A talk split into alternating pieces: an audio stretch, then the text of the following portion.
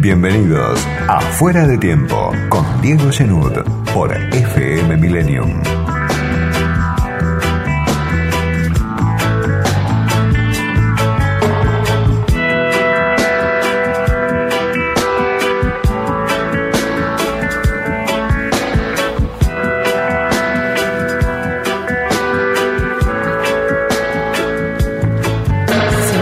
Intensa otra vez, esta que está terminando, con el ministro de Economía Martín Guzmán como protagonista central otra vez, no solo por lo que hace Guzmán o lo que dice, sino por cómo le tiran de manera permanente desde el propio Frente de Todos.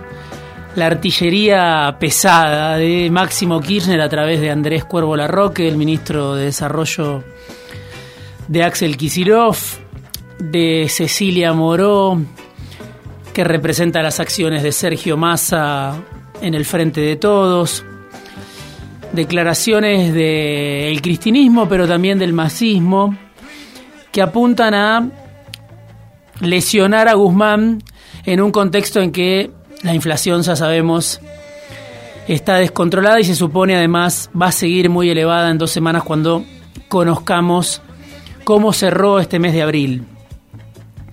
Que a Guzmán no lo votó nadie, que no tiene registro de la realidad, que sigue ajustando, que debería dar un paso al costado.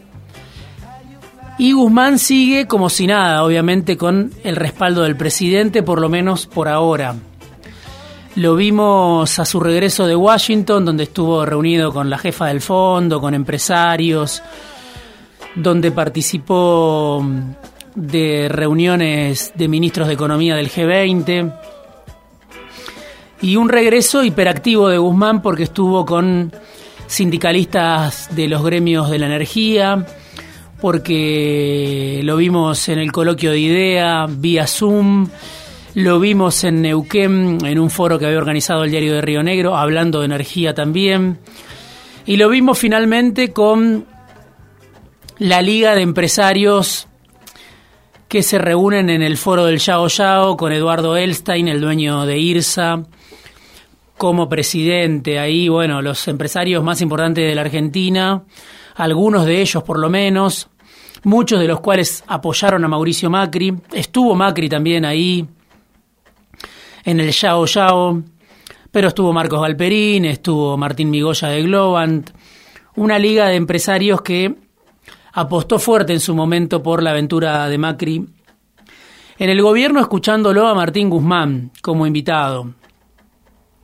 Un Guzmán que volvió de Washington convencido de que la guerra en Ucrania le dio a la Argentina una nueva oportunidad.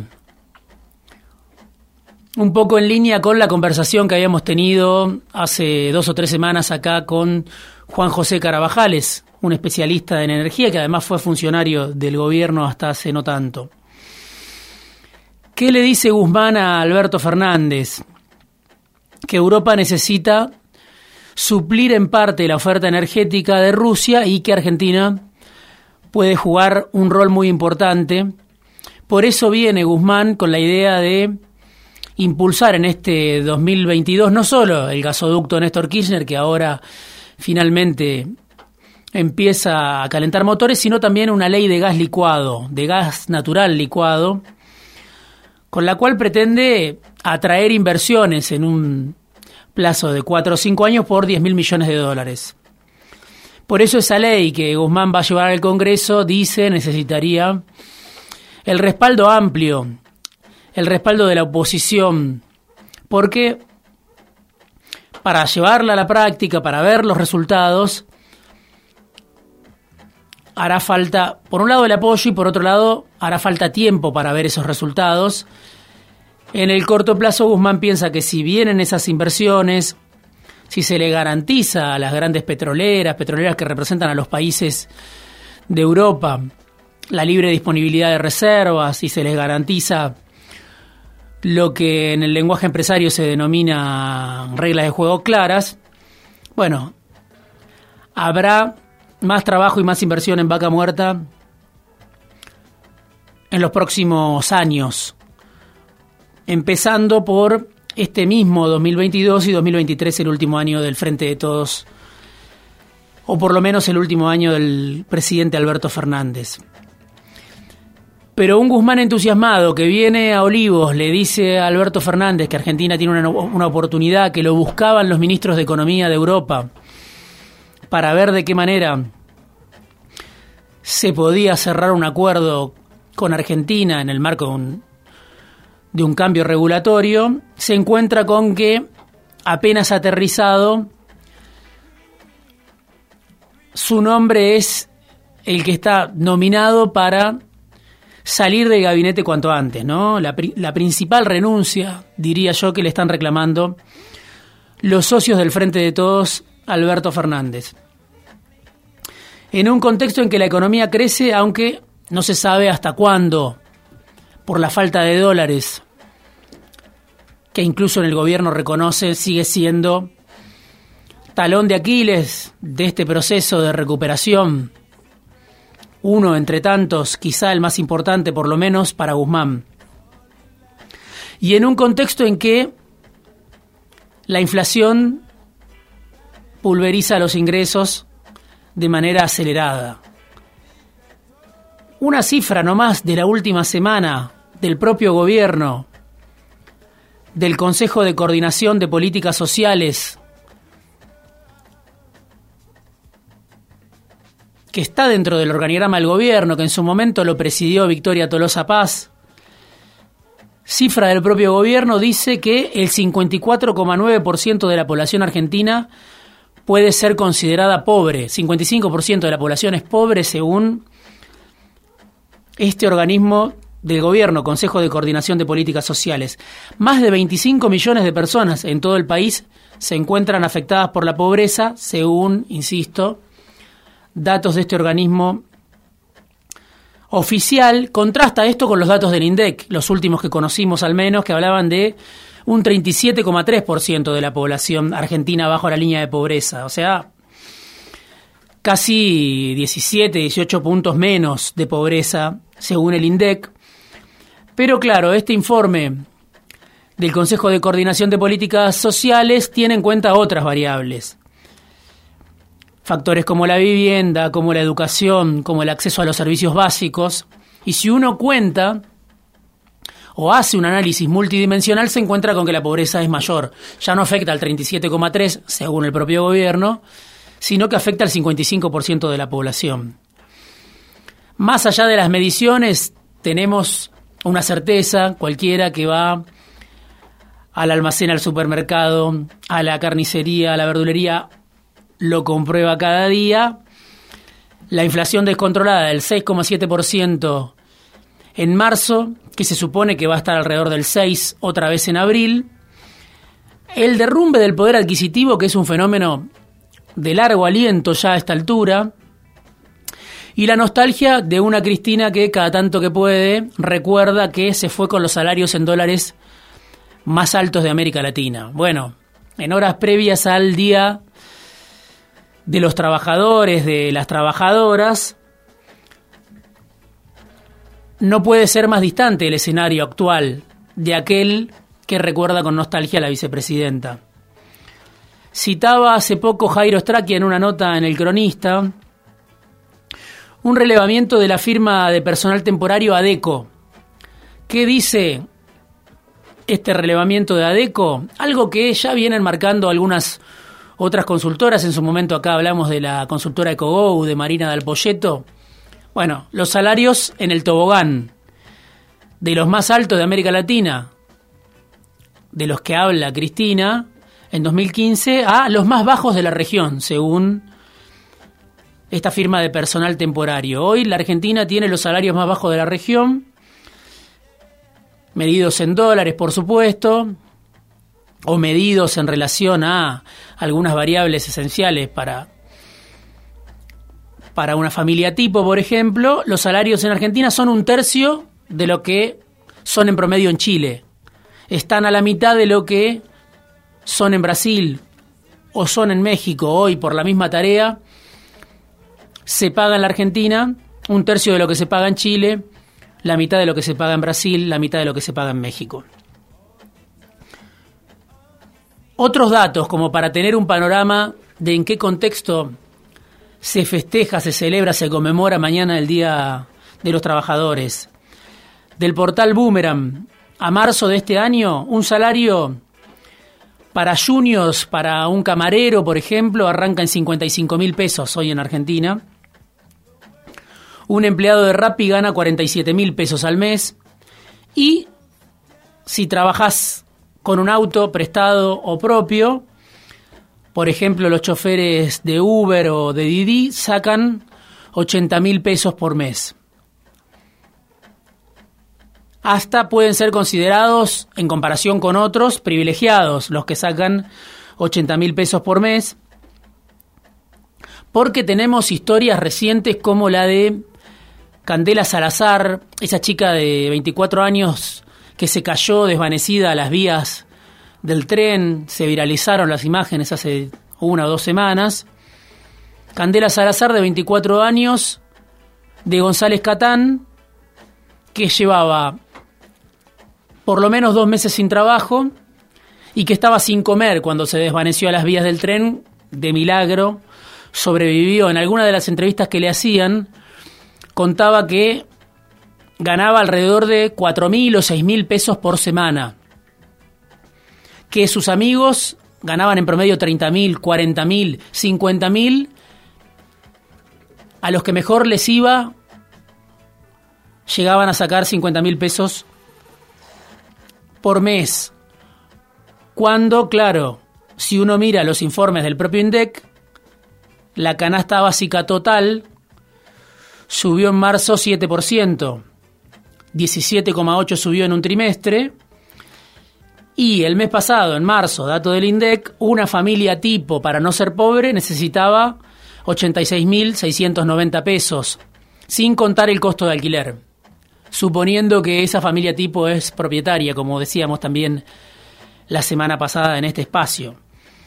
Sueldos de 55.000 para un camarero, de 47.000 para un empleado de Rappi, de 80.000 para un chofer de Uber, de 40.000, 30.000 para un empleado en el conurbano, según lo que contaba Candela Salazar, y la canasta básica en casi 87.000 pesos para una familia tipo, por supuesto, es para una familia, no es para un solo trabajador, pero estamos descontando el alquiler que también hoy representa un peso muy importante para cualquiera que vive en la Argentina. Esa es la realidad del mosaico laboral heterogéneo, degradado, deteriorado, sobre todo a nivel de los ingresos porque, como muestran también las cifras del INDEC, el empleo se recuperó.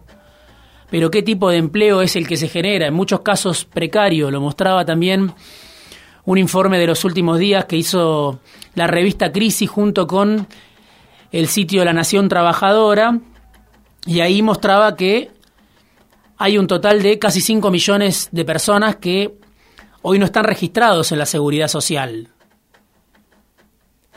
Según las estadísticas oficiales, decía la nota de Juliana Persia, son el 25, el 23,5% del total de los puestos de la economía y el 31,7% de los asalariados. Una precariedad que es muy fuerte en algunos sectores, sobre todo la construcción, el comercio. Y son sectores, yo diría, nuevas generaciones de trabajadores, en muchos casos, que no saben obviamente lo que es el aguinaldo, no saben lo que es la obra social, no saben lo que son las vacaciones pagas. Parece todo eso parte de un pasado que no volverá, por lo menos para uno de cada dos trabajadores. Hoy uno de cada dos trabajadores, según algunas estadísticas, se mueve en esa precariedad. Y la pregunta es, en este contexto, mientras vemos que el gobierno discute, que también la oposición discute, se pelean en función de posicionamientos, algunas son diferencias políticas, otras tienen que ver ya con cómo se rearman las alianzas electorales pensando en el año que viene. La pregunta es quién representa ese malestar, el malestar de millones de personas que corren muy desde atrás en relación a la inflación, que no llegan a fin de mes, en algunos casos que tienen empleos de subsistencia. ¿Quién representa ese malestar en un contexto como este cuando el peronismo unido, o la mayor parte del peronismo, está en el gobierno? Aunque a veces pareciera que hay dos gobiernos en uno. Pero el peronismo, finalmente, el frente de todos, este experimento, artefacto, que surgió del dedo de Cristina en 2019, está en el gobierno. ¿Quién representa el malestar? Bueno, el cristinismo apuesta a seguir representándolo, por eso también la discusión con Guzmán. La cámpora apuesta a seguir representándolo, aunque está en el gobierno. No está clara esa posición, hasta qué punto están o no en el gobierno. Están como funcionarios, pero consideran que no influyen en las líneas centrales de la política que define Alberto Fernández, que define Martín Guzmán. La izquierda también apuesta a representar ese malestar. Javier Milei apuesta a representar ese malestar de manera creciente, diría yo. Y en parte también cada uno de esos sectores lo representaron en 2021 en las elecciones. Ya hubo resultados sorprendentes, tanto de Milei en Capital Federal como de la izquierda en el conurbano bonaerense, donde antes era muy difícil para el Frente de Izquierda obtener un porcentaje de votos importantes. Bueno, es ese malestar, ese deterioro, ese derrumbe del poder adquisitivo que ya lleva varios años, que se profundizó muy fuerte durante el gobierno de Macri, decía Alberto Fernández ayer o antes de ayer en una de sus presentaciones, los salarios subieron 20 puntos en una contestación al kirchnerismo, ¿no? En un debate público con la propia vicepresidenta. Los salarios, decía el presidente, subieron 20 puntos entre 2003 y 2015, pero perdieron 20 puntos entre 2015 y 2019. Muy rápido se vino abajo lo que se había construido, dice el presidente, en los 12 años del primer kirchnerismo. Lo irreversible pareciera era muy poco. Según lo que dice el presidente, no me pidan ahora a mí que yo recupere esos 20 puntos que perdieron los asalariados con Macri y que habían ganado, pero en un proceso de 12 años. Que el cristinismo no me pida a mí que haga yo en dos o tres años lo que ellos hicieron en 20 años. Bueno, parte de la discusión que se está dando en público, a cielo abierto, en el propio oficialismo. Y en la oposición, la discusión en torno a un Javier Milei que, según algunas encuestas, ya tiene un porcentaje similar a lo que obtuvo en Capital Federal el año pasado, pero a nivel nacional. Tiene hoy, según algunas encuestas, me decía, por ejemplo, un encuestador hace unos días, 20 puntos nacionales Javier Milei. Si eso es así, bueno, ya no vamos a una polarización tan grande como la de 2019 o la de 2015, sino que vamos a un escenario donde el electorado se divide por lo menos en tres fuerzas, en cuatro fuerzas. Pensará Cristina también, que advierte cómo desde la izquierda le pueden robar votos al frente de todos. Ese es el escenario en el que mañana se conmemora el Día de los Trabajadores con un cambio de fondo que hubo durante los años de Mauricio Macri. Una transferencia brutal de ingresos a favor de algunos sectores, las concesionarias de luz, las concesionarias de gas, las concesionarias de peaje, los bancos, algunos sectores que ganaron mucho, algunos de los cuales hoy están cerca de este mismo gobierno, y en detrimento o en contraste con esos sectores que se beneficiaron del tarifazo, sobre todo en los dos primeros años de Macri, una pérdida muy importante en el poder adquisitivo. Bueno, esa gran obra de Cambiemos, de Juntos, de Mauricio Macri, podemos decir que está intacta. Y el presidente avisa, no me pidan que yo venga a resolver en tiempo récord un problema de fondo como es la cuestión de los salarios. Bueno, esa es, me parece, la gran novedad en la que se da la discusión dentro del Frente de Todos, la discusión incluso dentro de Juntos, el gran dato en el que hoy pareciera estamos ya inmersos y que pareciera ya formar parte de un grado cero. se naturalizó esa pérdida del poder adquisitivo.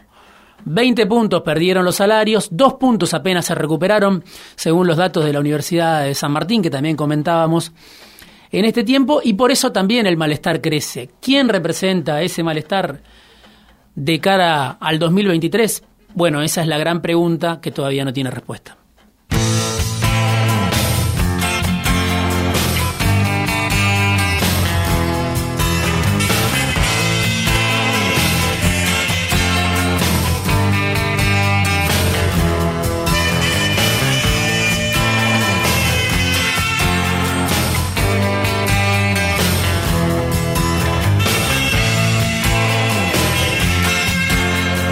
Tiempo.